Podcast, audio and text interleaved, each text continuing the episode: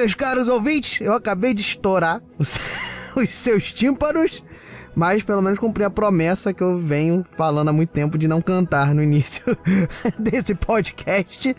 E se você percebeu pela essa voz esganiçada, você está aqui sim com o Diogo Bob em mais um Spin de Notícias, o seu giro diário de informações científicas em escala subatômica, que poderia ser o esganiçar da minha voz, poderia ser subatômico também, mas não é. E se você tá aqui com o Diogo Bob com voz esganiçada, com gritaria, você está num Spin de matemática. É, é importante salientar que eu só apareço aqui de vez em quando. Então seus tímpanos vão ficar em dia.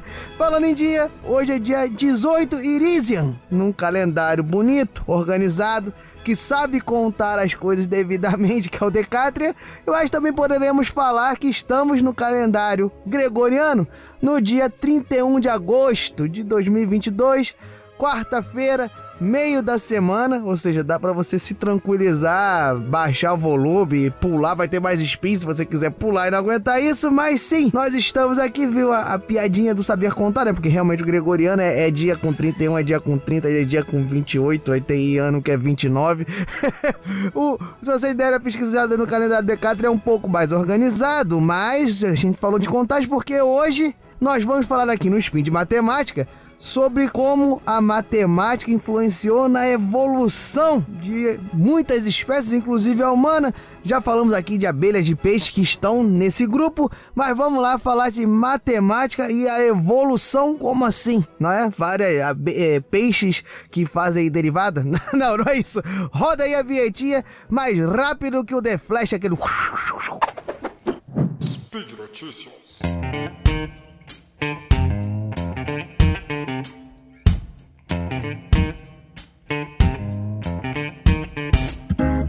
Bem, pessoal, nessa evolução que eu falei aqui das espécies, essa disputa para saber quem vai ficar aqui, quem vai ser o maioral, né? Não é bem isso a ideia, né?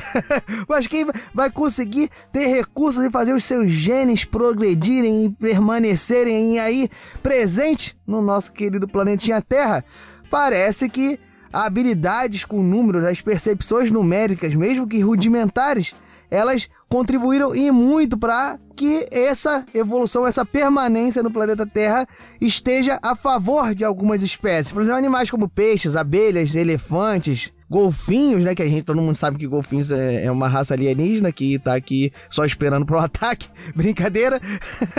como também, além desses extraterrestres, golfinhos, tem primatas e cachorros e tudo mais. Parece que essas, esses animais, essas espécies, segundo a professora de psicologia Silk Goebel, espero que tenha falado certo, da Universidade de York, ela afirmou que elas possuem uma habilidade, uma sensibilidade aos números parecida com a de bebês humanos. Isso com certeza as, as ajudaram né, a promover decisões, tomadas de decisões no seu dia a dia. Por exemplo, um elefante ele tem a capacidade de perceber, olhando duas árvores, qual é a árvore que está mais repleta de frutos em relação a elas duas e acaba indo para aquela que tem um maior fornecimento de alimento, a maior chance de encontrar frutas boas, saciar sua fome e poder assim sobreviver e manter a sua espécie, manter os seus genes. Isso parece simples, mas coloca essas espécies né, em clara vantagem evolutiva na conquista de uma fonte alimentar mais abundante, como eu falei. Só para vocês terem uma ideia, pessoal, essa capacidade evolutiva que Silk Gomel comparou os animais aos bebês, os bebês eles possuem uma capacidade de identificação numérica nesse mesmo estilo do exemplo que eu falei, na proporção de 1 para 3. Ou seja, o, bebê, o que, que é essa capacidade de distinção numérica? O bebê consegue reparar que em algum lugar tem mais objetos que outros na proporção 1 para 3. Ou seja, se ele olhasse uma árvore com 300 frutas e olhasse uma árvore com 100 frutas, assim o bebê seria capaz de identificar qual é a árvore que tem mais frutas. Tudo bem que o bebê não olharia isso, né? poderia olhar de brinquedos ou garrafas de leite, não sei. Mas enfim, vocês entenderam, né? Antes disso, o bebê acha que mais ou menos tudo tem a, a mesma quantidade.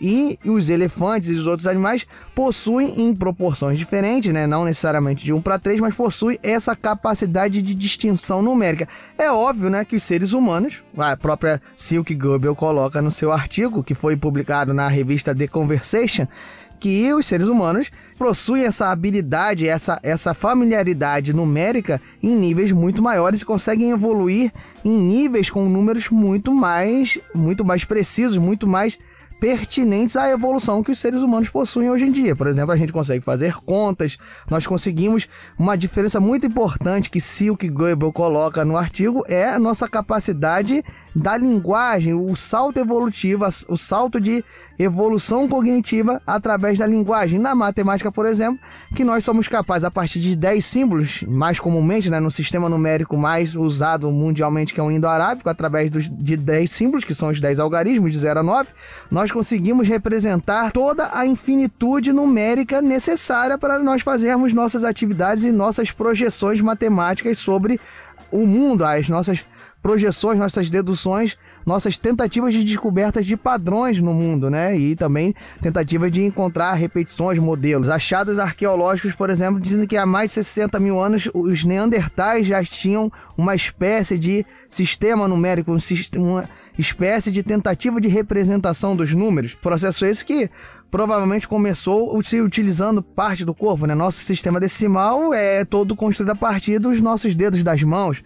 Existem outros sistemas decimais, por exemplo, é colocado na reportagem que está aqui no post e no artigo da The Conversation, por exemplo, do sistema numérico de Nova Guiné, que se utiliza de 33 algarismos, né, 33 representações, que eles usam além da, dos dedos das mãos, outras partes do corpo, dedos dos pés, nariz, orelha, para fazer essa contagem inicial até testículos e pênis. Ou seja, tá valendo tudo para fazer a contagem quanto for mais fácil contar melhor. E obviamente que lingu essa linguagem, conjuntamente com a matemática, a matemática não deixa de ser uma linguagem, né? E a gente já falou isso em alguns sidecasts. Ela é capaz de nós termos grandes avanços, conseguir fazer contagem no tempo, como eu falei, o calendário Decatur tá aí para que a gente pode contar o tempo até melhor do que a gente conta atualmente, mas contagens no tempo, projeções, modelos. Mais antigamente, na nossa evolução humana, aonde melhor se alimentar, onde melhor se abrigar, onde é mais abundante. E essa questão da abundância são características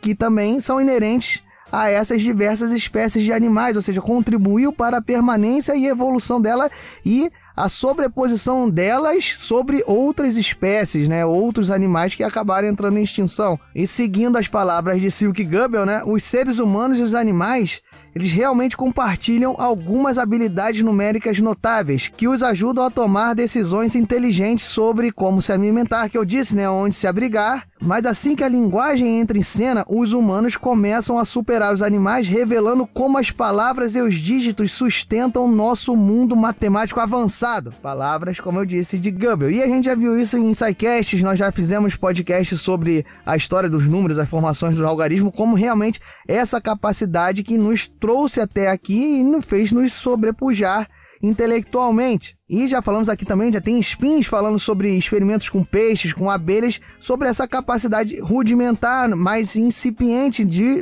certas espécies animais que realmente fazem com que elas encontrem soluções mais vantajosas. Existem outros estudos, vocês podem dar uma pesquisada sobre essa capacidade, talvez não da contagem, não da percepção de uma maior quantidade, como nós falamos aqui, mas essa essência matemática já é encontrada em, até em seres do início da vida na Terra, seres microscópicos, né? Seres unicelulares.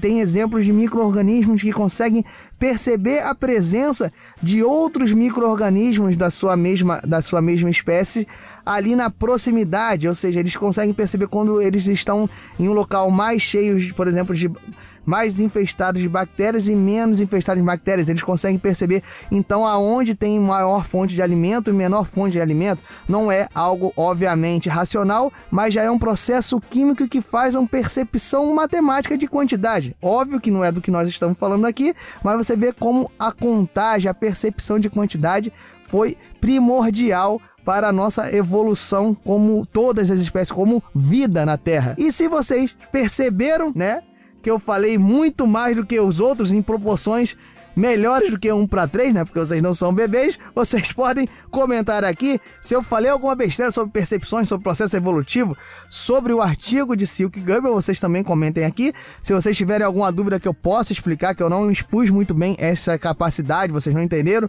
essa capacidade de contágio dos animais, vocês também podem comentar aqui. O importante é comentar, mais importante é compartilhar em proporções muito maiores que um para três. Você compartilha aí, faça o seu compartilhamento virar 100 mil compartilhamentos, quem sabe?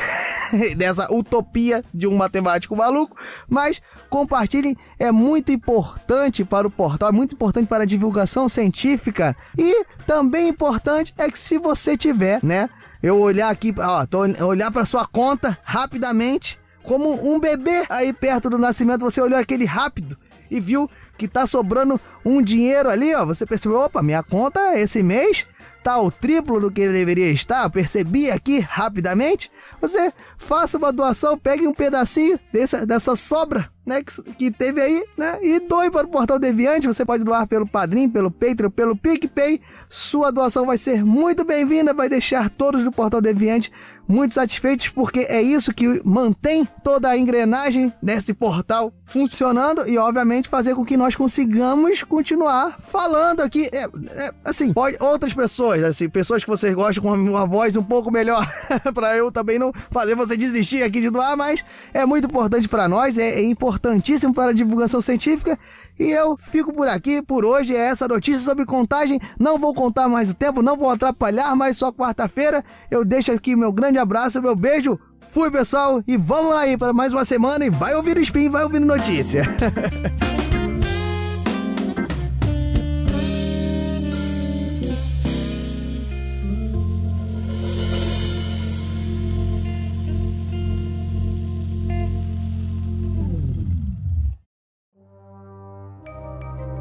Este programa foi produzido por Mentes Deviantes. deviante.com.br.